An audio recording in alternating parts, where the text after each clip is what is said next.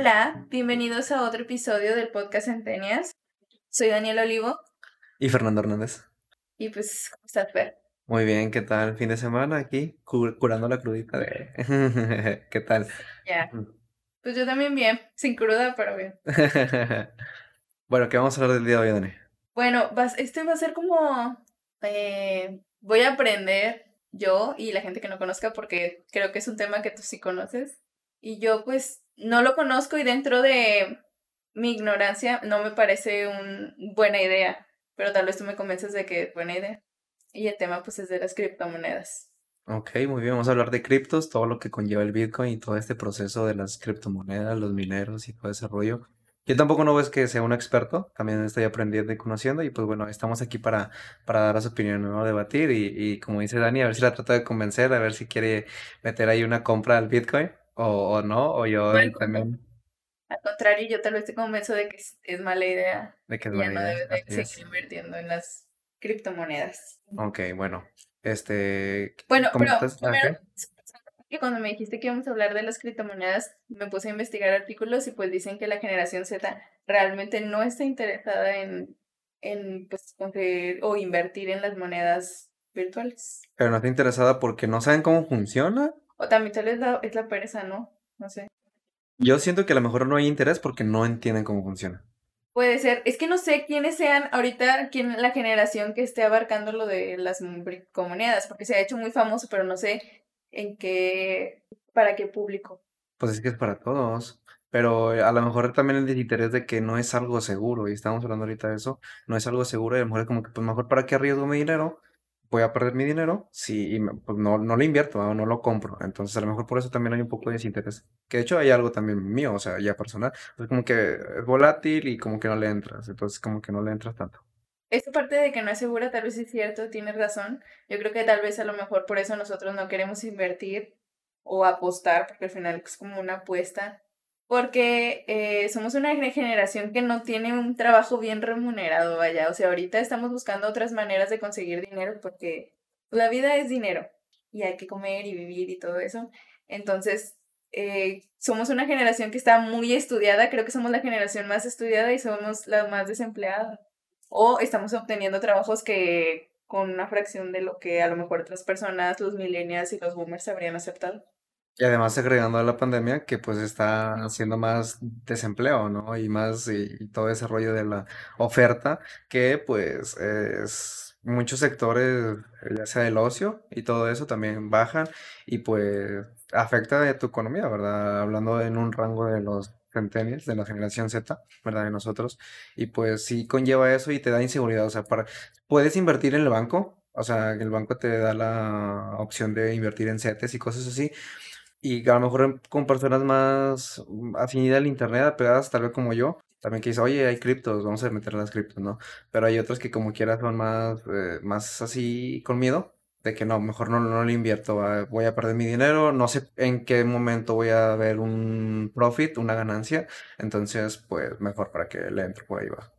Mira, no creo que la generación Z sea una generación que tenga miedo en plan a, los cambios porque realmente vivimos, o sea, nosotros crecimos en un mundo que está cambiando a una velocidad que tal vez antes no era así. Siempre como que todo va cambiando de manera exponencial. Entonces hemos vivido crisis económicas, crisis globales, ahora lo de la pandemia creo que era algo que las generaciones pasadas no habían vivido y no, al menos no de una manera tan fuerte también vivimos en que estamos en constante cambio con la tecnología, que sí hay que o te renuevas o te renuevas, no hay cambio. Entonces, no creo que sea el miedo, sino que tal vez no hay alguien que nos haya explicado bien cómo funcionan las criptomonedas. Tal vez nuestro desinterés va de que nadie nos ha podido explicar si sí funcionan, porque mucha gente dice que es el futuro, que es una moneda que puede servir vaya en el futuro y vas desde el simple hecho de que ya ni siquiera queremos sacar dinero de la tarjeta, se nos hace muchísimo más fácil estar haciendo transacciones virtuales a tener que sacar el dinero de un cajero. Y es que el momento para hacer una compra, por con Bitcoin, o vamos a englobar de todo Bitcoin, ¿no? Así para que contextualizarlo durante todo el podcast. O sea, es que el Bitcoin, pues a lo mejor es una forma más segura para comprar, etcétera. Como puede ser una. Es que esa parte del funcionamiento es, es que es más segura y, es más confiable, es más íntegro. Eh, en esas características de las monedas hay diferentes monedas, no todas tienen, no es lo mismo, o sea, no es como que ah, te pago y ya te va a llegar. O sea, en algunas se procesan en 5 minutos, otras se procesan de hasta 4 horas, etcétera, ¿no? Diferentes niveles de tiempo. Otras tienen mayor grado de seguridad, otras no lo tienen tanto, otros nivel medio y muchas otras características, ¿verdad? No, no acabaría de mencionarlas y pues tampoco no es como que recuerdas, pero es, es así lo más básico y más general. Entonces, eh, ahí va el desinterés, o sea, ¿por cuál me voy? O sea, hay un gran catálogo de monedas, o sea, tú puedes crear la tuya, nosotros podemos crear nuestra moneda ahorita, podcast, o sea, ahí es posible. Pero, ¿qué, qué valor le das? Eh, ¿A base que, sí, pues, eh, ¿cómo? Ah, o sea, va a ser muy íntegro. Tengo entendido que el valor no se lo da uno, sino que es sobre la demanda. Entre más gente o más importante se haga tu moneda, más dinero es lo que vale. Bueno, no dinero, más es lo que vale. Eh, sí, es cómo se va moviendo, ay, es que tiene un término, cómo se va moviendo la, el mercado en ese momento. Porque eh, es como una bolsa de valores y cada 10 minutos se está cerrando. Entonces, abre a, 10 pesos y en 10 minutos a lo mejor cerró 9, bajó. Entonces tienes un porcentaje negativo, ¿no? Y en los otros 10 minutos abrió 9 con el nuevo valor y en otros 10 minutos subió a 11, entonces ya tienes valor positivo en verde. Y así cada 10 minutos está haciendo un corte más o menos, dependiendo, ¿no? Y el, el, concepto de los minutos no es que sea tal cual, sino que puedes estar haciendo el corte cada X cantidad de tiempo. Pero así más o menos se manejan los charts, las gráficas, en lo que los puedes estar observando. Ah, de hecho que te mostré ahorita que veías como eh, toda la montaña rusa y cómo sube y baja, ¿no? Entonces, eh, ver eso como que también te oyenta. O sea, dices, mm, está bajando mucho, a lo mejor... Ah, bueno, ahí puedes decir, compro porque está barato, está bajando. Y si ves que está muy verde, muy mucho positivo, es como que no, estoy entrando tarde. O sea, ahorita no debo de entrar, no debo de comprar. Y lo ves como una inversión, mejor espero a que baje un poco. A lo mejor no dices que baje 50% de lo que, lo que tengo ahorita, pero que baje un poco, un 10, 20% tal vez, y compras y vuelve a subir. Pero también hay un tiro por la culata porque ya me ha pasado que he comprado eh, y el, compré en un precio bajo, por así decirlo, y bajó, y bajó, y bajó, y bajó, y ya se quedó así. De hecho, yo tengo, pues no es como, es que no es inversión. De hecho, hay que aclarar eso a todos nuestros escuchas. El comprar Bitcoin así no es como que sea una inversión. A, a mí me dieron una aclaración ahí, me dieron una bufetada de que no, pues es que no es inversión porque así como compras, eh, va a bajar tu valor y estás como que desperdiciando el, el dinero ahí, ¿no? De cierta manera. Entonces, si le entran a esto, pues que sea dinero que no, pues no ocupen, o sea, que sepan que, ah, bueno, yo solo puedo destinar y sé que a lo mejor lo puedo perder, o ahí lo voy a dejar tanto tiempo que voy para allá, o sea, yo tengo compra desde el 2017, ya tengo para ir para cuatro años, y de hecho compré como en 50 pesos, de hecho yo tengo Ripple, así se llama, XRP, otro tipo de moneda, y de hecho eso se mencionaba mucho. Y vas mejor que Bitcoin porque ese se procesa en 5 minutos y va es mejor aceptada por los bancos, de hecho. Entonces, eh, llega a este punto en que la van a regularizar. ¿Qué, ¿Qué, moneda agarro? Pues voy a agarrar Ripple y eso aumenta su valor. Entonces, yo como tenía, por así decirlo, la inversión ahí, y era adoptada por los bancos, pues esto subía su valor, yo ganaba profit, yo tenía ganancia y pues bueno, saco, ¿no? Y si no, pues lo dejas ahí, compraste eh, monedas en precio barato, y ya pues puedes comprar objetos o artículos en internet eh, con moneda barata que tú compraste, así como se compra, pues compras dólares y lo compras, pues te sale barato, ¿no? O sea, sí llegué a, esa, esa, idea de que, tú, tienes, tú tienes la transacción barata y vas a comprar un objeto y te sale barato, ¿no? No es como comprar dólares caros y ir a comprar el objeto a Estados Unidos caro y pues no te sale, ¿verdad? En ese punto. Pues entonces, más que ser una inversión, sería una apuesta. Es un, ahorita por el momento sí. Sí, por el momento, pero pues el momento va a estar muy largo y ahorita toda la gente que se está metiendo como si fuese una inversión, que ya aclaraste que no era una inversión. O sea, a mis ojos lo que tú estás contando, lo que estás diciendo es una apuesta. Es apostar. Porque todavía, todavía veo más factible meterte la bolsa de valores.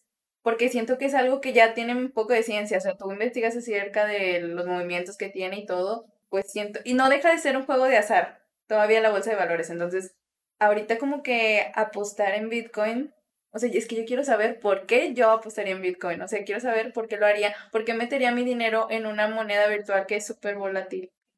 La compra de objetos, en algún momento va a llegar o la intervención, o sea, me quieres hacer un pago, una deuda, pues te, mando Bitcoin, te mando XRP, ¿sabes?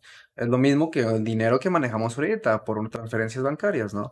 Pero es tratar de dejar ya el dinero o ese concepto de dinero es una ideología, porque es una tendencia, una filosofía, mejor dicho. Las criptomonedas son una filosofía porque quieres llegar a este concepto de moneda virtual y que esté solamente en el sistema, no en Internet. Entonces, es ese, aspecto, el que yo tengo Bitcoin, te puedo hacer transferencias, que de hecho el Bitcoin o este tipo de monedas se utiliza más en la Deep Web.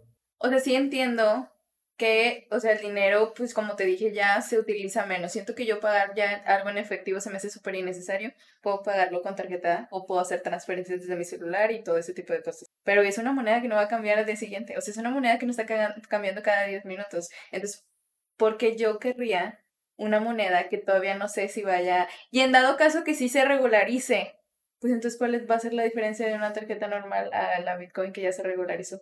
Que ya esté respaldado, diría yo. O sea, que estés como que asegurado por una institución de que, oye, si pasa algo, pues te podemos proteger, ¿no? Como hacen los bancos. Como hacen los bancos. Entonces, ¿por qué seguiría queriendo estar con, en la Bitcoin? pues es que yo diría que es un avance de ese filosofía de, volvemos a lo mismo, es una filosofía, tratar de crear una moneda virtual que sea con diferentes características de seguridad, etcétera, eh, porque se puede compartir información dentro de transacciones también, entonces, porque bien, van encriptadas cuando se hace, por eso algunas tardan 10 minutos en procesarse y otras más de 4 horas y así, ¿no? Eh, es un rollote. Pero sí, es una filosofía que siento que se quiere adoptar y quiero volver como que a la cuestión de la inversión ¿Por qué invertirías? Porque es una inversión rápida a lo mejor. Puedes perderle, puedes ganar, ah, pero es, es entrar al juego.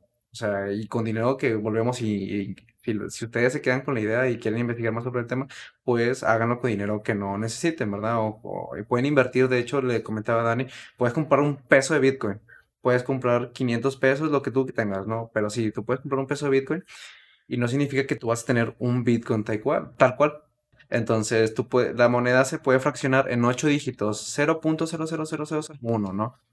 Entonces tú puedes comprar ese 0.001 de Bitcoin y te va a costar un peso o lo, que tenga que costar ese porcentaje de Bitcoin.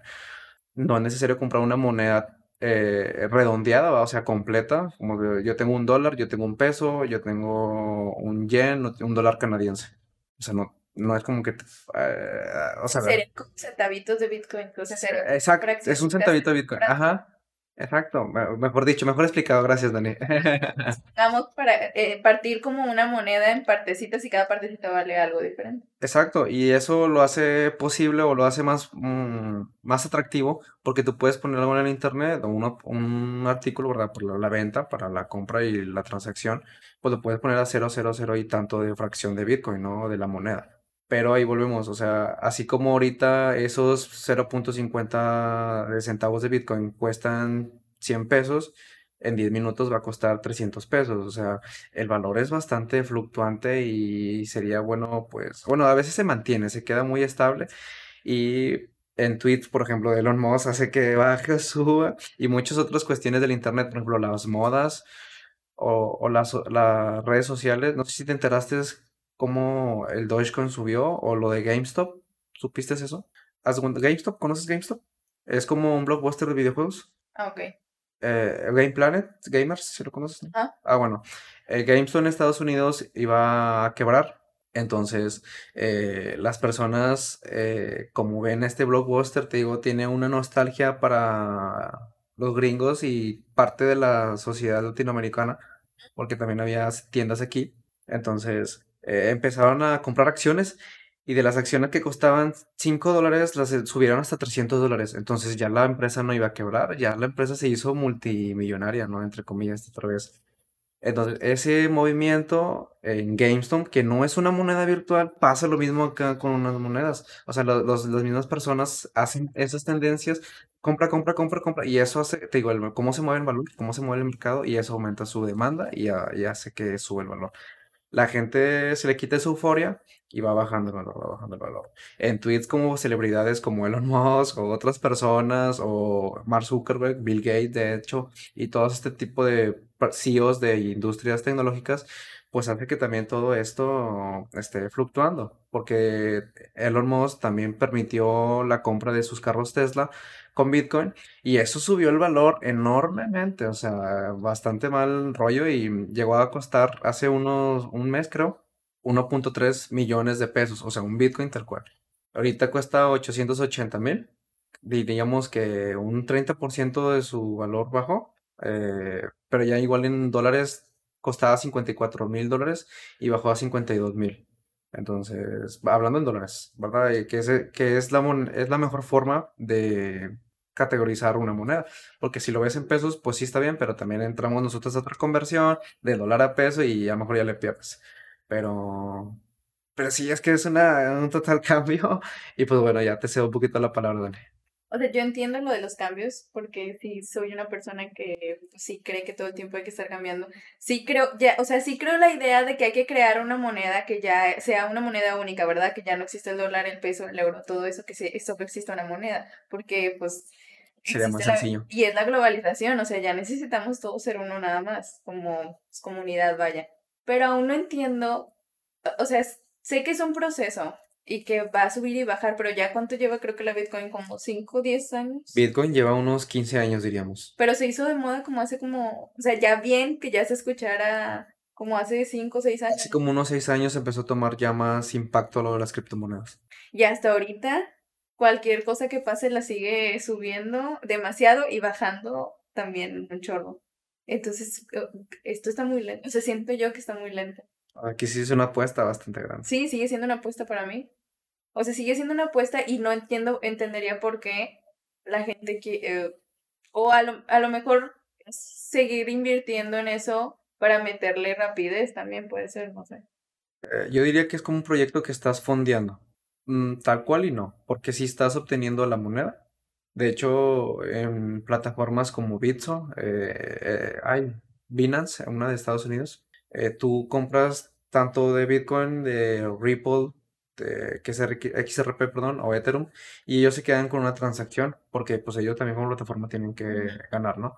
Entonces, creo que ellos se llevan la mayor ganancia de todo, pero al menos tú en este concepto de, la compra, como tú, eh, como tú lo mencionas, sube y baja, pues es que es más que nada ahorita una inversión rápida y muy volátil. O sea, es bastante volátil, así como en 10 minutos cierra y vuelvas a abrir un nuevo valor y así. Mm, pues es que sí, es demasiado volátil. ¿Por qué comprar? Bueno, ahí voy a leer por qué comprar. Yo compré hace tres años, ya casi cuatro. Em, también como inversión, pero también lo vi como te mencionaba un poquito antes de empezar. Yo ya, ya tendría moneda si se hace regularizada porque ya tendría yo en mi poderío tantos XRP y si llega a subir su valor, pues no me voy a ver afectado en comprar XRP eh, caro porque yo ya tengo o ya tenía XRP más barato. Entonces también como que quise adelantarme en ese aspecto llegar a hacerse regularizar eh, todo este aspecto. Entonces como que, ah, bueno, yo mejor de una vez me adelanto, voy un paso adelante y obtengo estas monedas y, y ya no lo compro tan caro. Pero pues hace 3, 4 años que tengo esto y pues de hecho he comprado recientemente también en estos meses. Hace una semana compré Dogecoin y lo compré porque Elon Musk, no sé si supiste que fue al Saturday Night Live, a un show de Estados Unidos. No, ¿No supiste? Bueno, se esperaba que Elon Musk eh, subiera el valor de Dogecoin por hacer comentarios y chistes de Dogecoin. Porque Elon Musk, además de, pues no bromear, sino hablar respecto al tema de Bitcoin, pues aumenta su valor pero ya en un concepto de broma de Dogecoin, porque Doge, pues el meme Doge, ¿verdad? El meme este, no sé si lo ubican, el perrito. Sí. Entonces, el bromea con esto y hace que aumente su valor. Entonces, ahorita cuesta 50 centavos de dólar, que vienen siendo unos 10 pesos, por así decirlo, pesos mexicanos. Entonces, se esperaba que el sábado dijera un chiste o dijera que algo sobre el Dogecoin y aumentara su valor mal, mal rollo. Y de hecho, por eso yo compré Dogecoin. Dije de una vez, sí, sí, sí, sí, sí o sí no, porque es una apuesta. Pues ya, ya le metí. Pero no me gusta, o sea, es que no me gusta. Ah, eh, tiene tanto poder que cualquier persona que sea importante como estos magnates increíbles la pueden mover, la pueden hacer crecer, la pueden destrozar en cualquier momento. Entonces, no, no lo haría, es que no, no entiendo por qué compraría. De hecho, Elon dijo que era una broma y bajó su valor de Dogecoin. Donde que yo lo que aposté. Es pues, que realmente todo esto, o sea, si me lo cuentas así, entiendo todo lo de la filosofía que tiene detrás y me parece una muy buena idea, pero pues ya ves, como todos dicen que lo teórico no es igual a la práctica y en la práctica se pierde todo. Eh, sí, es, es que sí es una broma, me parece una broma. O sea, él puede decir cualquier cosa que él mismo lo hace con sus propias acciones de Tesla. Pero pues al final de cuentas son de él y de pues todos sus accionistas, ¿verdad? Eh, él puede hacer que tu moneda baje increíblemente y puede hacer que suba, y no solo él, sino que todas estas personas, solo con el simple hecho de ser un chiste. Entonces, ¿qué hace que sea esta moneda? Pues es un chiste. Pues, es una apuesta, es una riesgo, sí. Entonces vamos a catalogar las criptomonedas hasta ahorita como una apuesta nada más. Como una apuesta como si estuvieras apostando en un casino, porque es dinero que no vas a necesitar. Como tú ya dijiste, no puede ser una inversión, tiene que ser dinero que a lo mejor lo ganaste en algo y que no, no lo tenías contemplado y eso lo vas a meter ahí. De hecho, yo compré XRP, creo que le metí 500 pesos. Sí, sí, sí, sí le metí 500. Entonces lo compré barato y lo vendí casi al triple. Haz cuenta que 1400 obtuve. Y dije, lo saco. Dije, ah, pues ya son 1500 buenos, ¿no? Te compras un escenario, lo que tú quieras y algo en internet, no sé, en Amazon. Pero dije, no, ¿sabes qué? Le metí 500 y gané mejor lo que eh, como empresario, ¿no? Acá mente de grande de tiburón, eh, lo que, lo que tienes de ganancia, vuelvo a invertir y lo invertí, pero se desplomó. Entonces ahí fue que también esa apuesta de que está bien, obtuve algo, vamos a volverlo a invertir, ese, esa ganancia, a ver si obtenemos más, ¿verdad? Jugar con eso, pero pues no, se desplomó y, ya estoy ahorita en números rojos, por así decirlo. ¿Por qué? Porque alguien más pues jugó con esa moneda. Yo tengo XRP, nada más. Yo no tengo Bitcoin y. Ah, bueno, y Dogecoin. Pero pues también todos, cualquier persona que tenga mucho poder puede decir cualquier cosa de la. ¿X qué? ¿Ok? XRP. XRP y pues va a cambiar su valor. No me gustan las cosas que no tienen control. O sea, no me gusta la idea de que alguien más puede cambiarla demasiado rápido y en realidad pues todo cambia. Si alguien de repente dice que los pantalones, pues por ejemplo los skinny ya no son pantalones chidos, hay que usar jeans moms todo el tiempo, y pues ya sí se ve el cambio, entonces ya no estás en tendencia así. Pero pues hablando de dinero y hablando de apuestas, no sé, creo que es demasiado, es jugártela. Es una apuesta, sí. Entonces, pues también entiendo por qué las genera la generación no quiere hacer eso. O sea, no queremos arriesgar algo que está como que súper... Y no es como que crea que la generación esté poniendo resistencia a un cambio. Realmente toda la de la esta filosofía me parece muy buena. Sí creo que hay que globalizar la moneda. Hay que tener una, o sea, para ya no hacer todo este tipo de conversiones, para que el dólar ya no esté subiendo y haga que el peso esté menos y todo esto. Pero, y también entiendo que es un cambio que lleva mucho tiempo, pero sentir que este, esta moneda tiene tanta fragilidad que cualquier persona de estas que son multimillonarias y que realmente pues nunca les afecta este tipo de cambios, puedan cambiarla no se me hace... Siento que ellos no deberían de tener el poder. Para que esta moneda estuviese funcionando, siento que ellos no deberían de interferir en esto, que ellos no deberían de tener el poder y que estuviera solo la moneda sobre la demanda. Vaya, que nosotros mismos, eh, las personas, pues hiciéramos. Eh. No dijéramos cuánto valiera, pero entre más nos metiéramos, más valiera, ¿verdad? Que es lo que suponga que, que se hace. Yo lo veo, o bueno, entiendo tu idea como que, bueno, mm, sean imparciales, ustedes no opinen, y nosotros le estamos dando la importancia y queremos que lo adopten y nada más que lo adopten para poder hacer compras, por ejemplo. Yo, se me, yo creería que es lo correcto. Porque evidentemente las personas que tienen mucho poder en plan como Bill Gates, Elon Musk, Mark Zuckerberg, todas estas inminencias que idolatramos y queremos llegar a ser, eh, van a cambiar, van a hacer que las, esta moneda cambie radicalmente. Entonces yo creo que sí deberían de estar aparte, o sea, sus negocios si queremos que la adopten y que nosotros queremos crear una moneda que sea única y que con la que se pueda comprar y todo. Pero eso de que ellos la puedan cambiar no me parece, no me parece correcto porque es que simplemente no, no la compraría yo. O sea, o sea, sí, que sean imparciales. Sí, eso es... Porque de hecho, eso de la imparcialidad que Elon Musk no tiene, o sea, que, que, está bien que se trate de adaptar al cambio, ¿verdad? Porque aceptó Bitcoin para comprar sus carros. Entonces, está bien, perfecto, eso aumenta su valor, tratas de mover la moneda más y hace que más empresas a lo mejor lo puedan adoptar. Y súper bien, ¿no? Excelente. De hecho, Twitter tiene creo que un, creo que sí es una alianza con el proyecto Bitcoin Entonces, tratan de meter más esta cuestión de las criptomonedas, no solo de Bitcoin tal cual. Creo que sí son otros, un catálogo ahí de monedas que va a entrar a Twitter y, lo vas a poder manejar sobre, por Twitter. O sea, y qué chido, ¿no? O sea, vas adaptando ese aspecto. Bueno, yo lo veo porque me gusta todo ese rollo. Entonces lo vas adaptando y, y qué bueno, es parte del cambio y qué bueno que haya un cambio. Pero sin parcialidad de que vamos a aceptar eh, Bitcoin y sube el precio. Y luego de repente tuiteó hace esta semana, creo que fue el martes. eh, bueno, antes, para contextualizarlo, hay un, hay un problema general en desabasto de, eh, perdón, de hardware de computadoras, ¿verdad? Entonces, este procesamiento que digo que tarda de 10 a 4 horas dependiendo de la moneda, eh, ejemplificando, pues eh, necesitas poder de computadora o tarjetas gráficas y ahí entra el concepto de mineros. Entonces los mineros están comprando exceso de hardware y no hay mucha demanda, hay poca oferta por ahorita por pandemia también, no hay tantas entregas por parte de paquetería o de las mismas empresas no están entregando, fabricando a la misma velocidad que lo hacían antes, ¿verdad? Porque las fábricas a lo mejor están trabajando al 30% de su capacidad de empleados, qué sé yo. Entonces hay mucha demanda y poca oferta. Eso hace que, por ejemplo, también estas piezas de computadoras suban su precio hasta un 100%, han- se han duplicado, triplicado los precios de, los, de las piezas. Pero bueno, eh, la imparcialidad de Elon eh, hace que todo este proceso, te digo que, de computadoras, hace que aumente la, la- la energía eléctrica, o sea, el consumo de energía eléctrica.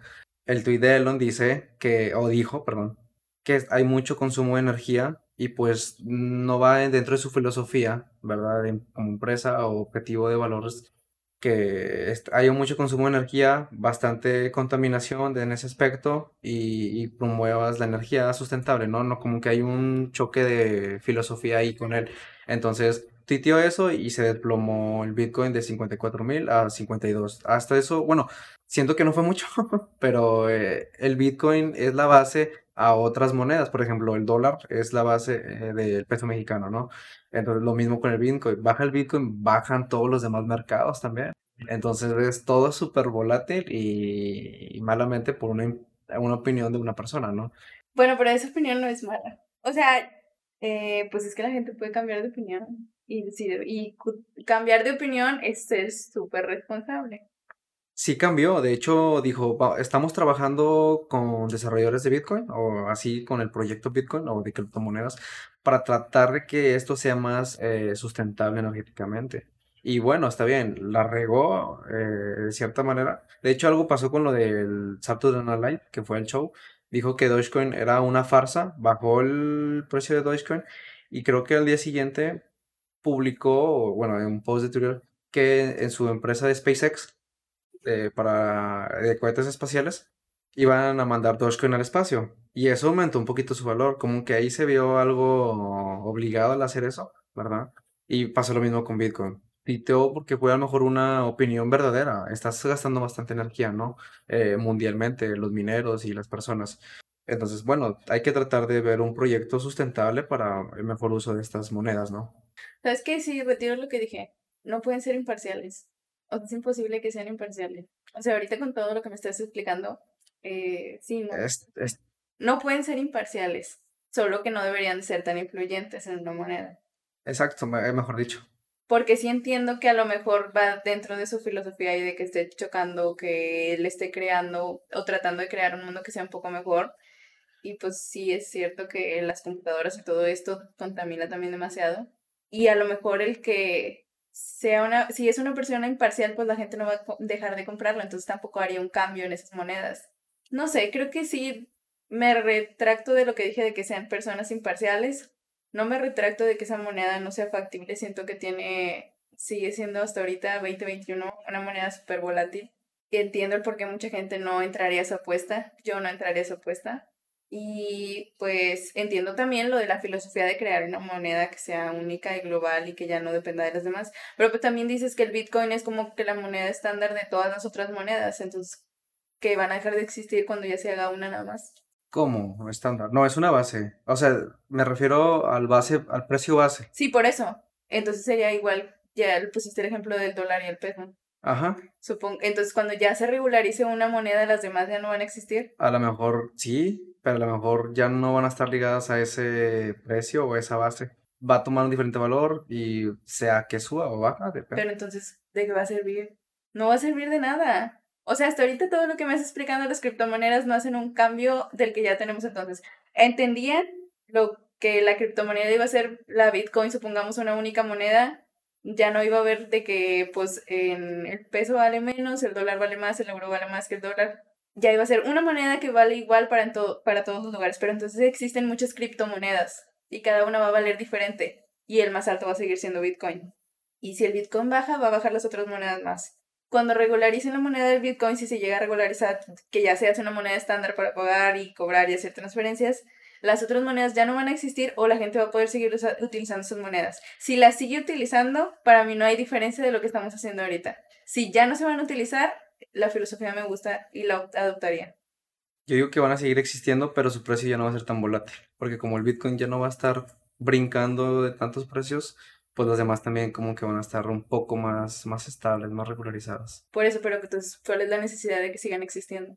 ¿Y cuál es la necesidad de nosotros tener que cambiar ahora? Porque también podríamos hacer lo mismo, podría una persona seguir cobrando en dólares por medio de transferencias y otra persona seguir cobrando en pesos por medio de transferencias, que tal vez ya se estandarizó el dólar y ya no va a subir y por, por ende ya el peso tampoco va a bajar ni va a subir, pero sigue siendo habiendo diferencias entre esos dos. Eh, sí, pues es que ahí entra más un poquito más el, la cuestión de los bancos nacionales de cada país, la inflación, la, la inflación, inflación, eh, y todo ese rollo, ¿no? Entonces, pues es que el, la, el mercado de valores es bastante volátil. O sea, sí, pero no hemos contestado nada de lo que te pregunté. Ya entendimos todos lo de la filosofía. Ah, bueno, este, iba a comentar, o sea, por ejemplo, si dicen, es que, ay, ¿por qué se, eh, o sea, yo puedo comprar X monedas y ya, o sea, yo ya, por ejemplo, ahorita yo ya tengo tantos XRP.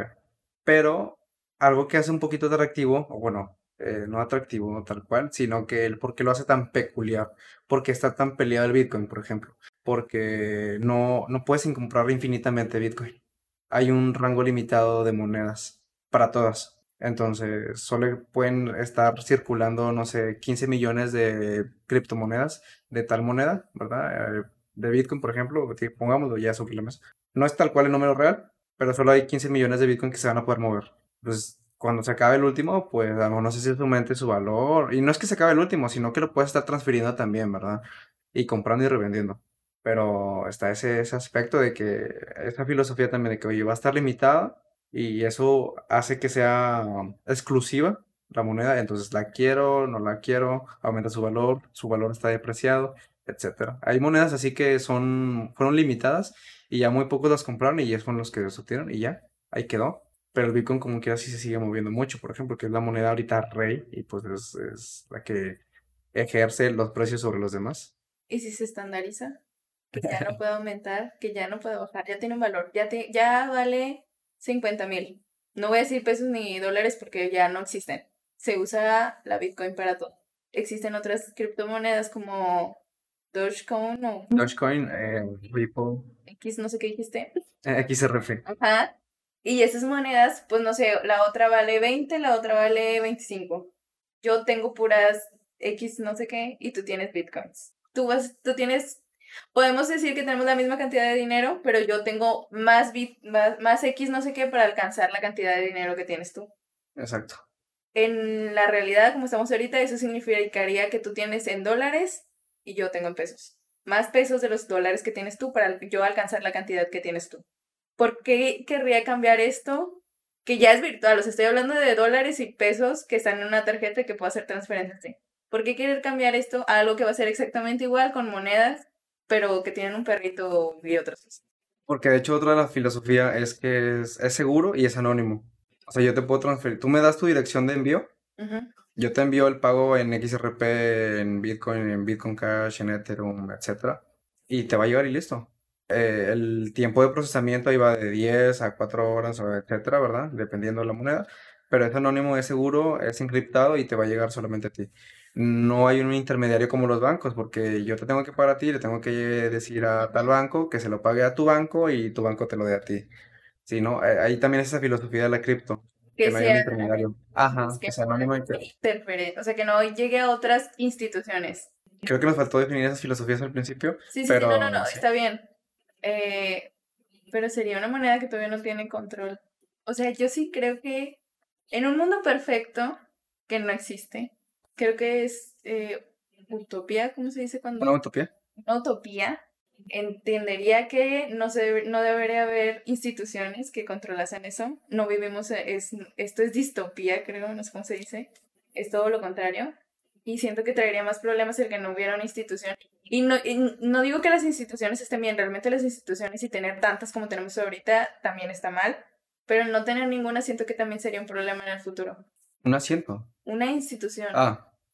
no sé por qué tenía cita. Porque te estarías dejando libre cualquier tipo de transacción. Alguien tiene que tener el control.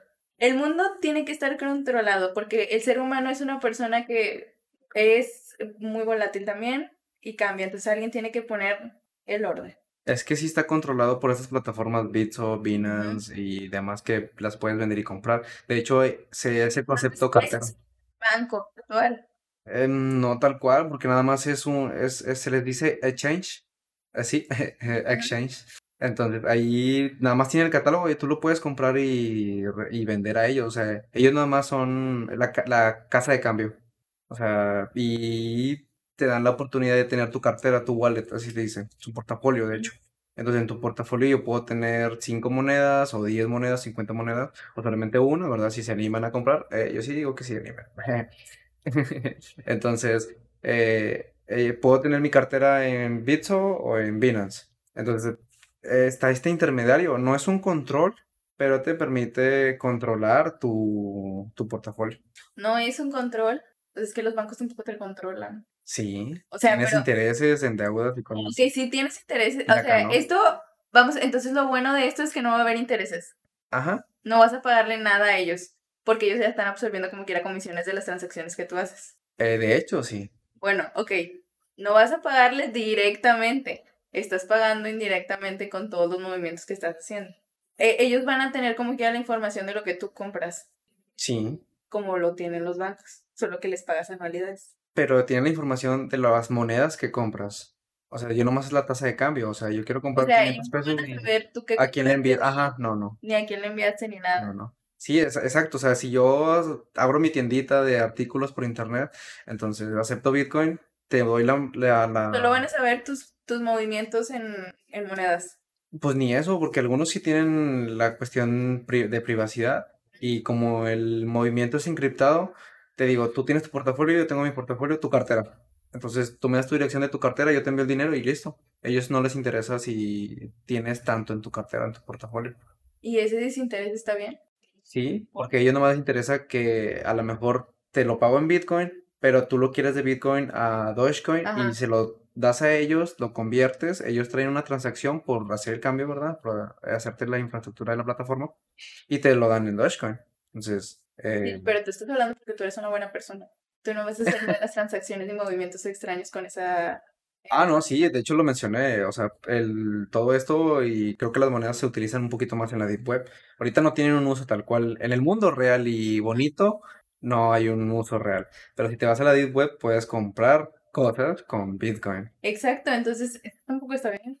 ¿No? El desinterés de, la- de las plataformas también de saber que, no qué transacciones, porque al final de cuentas supongamos que es dinero y X, sino qué están comprando.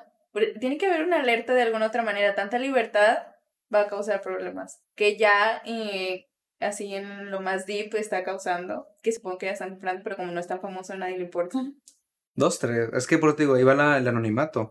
Yo puedo ir a la Deep Web, eh, yo tengo mi tienda anónima y me pagas en Bitcoin y listo, me llevo a mi portafolio, mi cartera y listo. Sí, pero eso pensando en la buena manera. A lo mejor sí hay gente que es extraña y pues no sé, güey. Ah, claro, sabemos que anónimamente, Web, A nadie le importa. Pero, y puede comprar anónimamente y a la gente no le va a importar que, no sé, que compre calcetines usados. Yo qué sé. Así, eso porque no está dañando a nadie más. Pero hay cosas que sí se pueden comprar y que son un peligro. No sé, puede estar la trata de blancas o cosas así que no va, es- va a estar todo anonimato. Es que es darle a esas personas y a ese tráfico una solución, a, vaya, algo fácil. ¿Es una solución? ¿Es, es, es la solución a sus problemas, porque realmente si no existiese Bitcoin, no habría manera de hacer transferencias sin que nadie se diera cuenta, más que fuera tú y yo pagando así en persona. Sí, o sea, ya una institución bancaria que está regida por leyes de gobierno de tal país y pues si encuentran movimientos eh, sospechosos en tu persona, pues yo creo que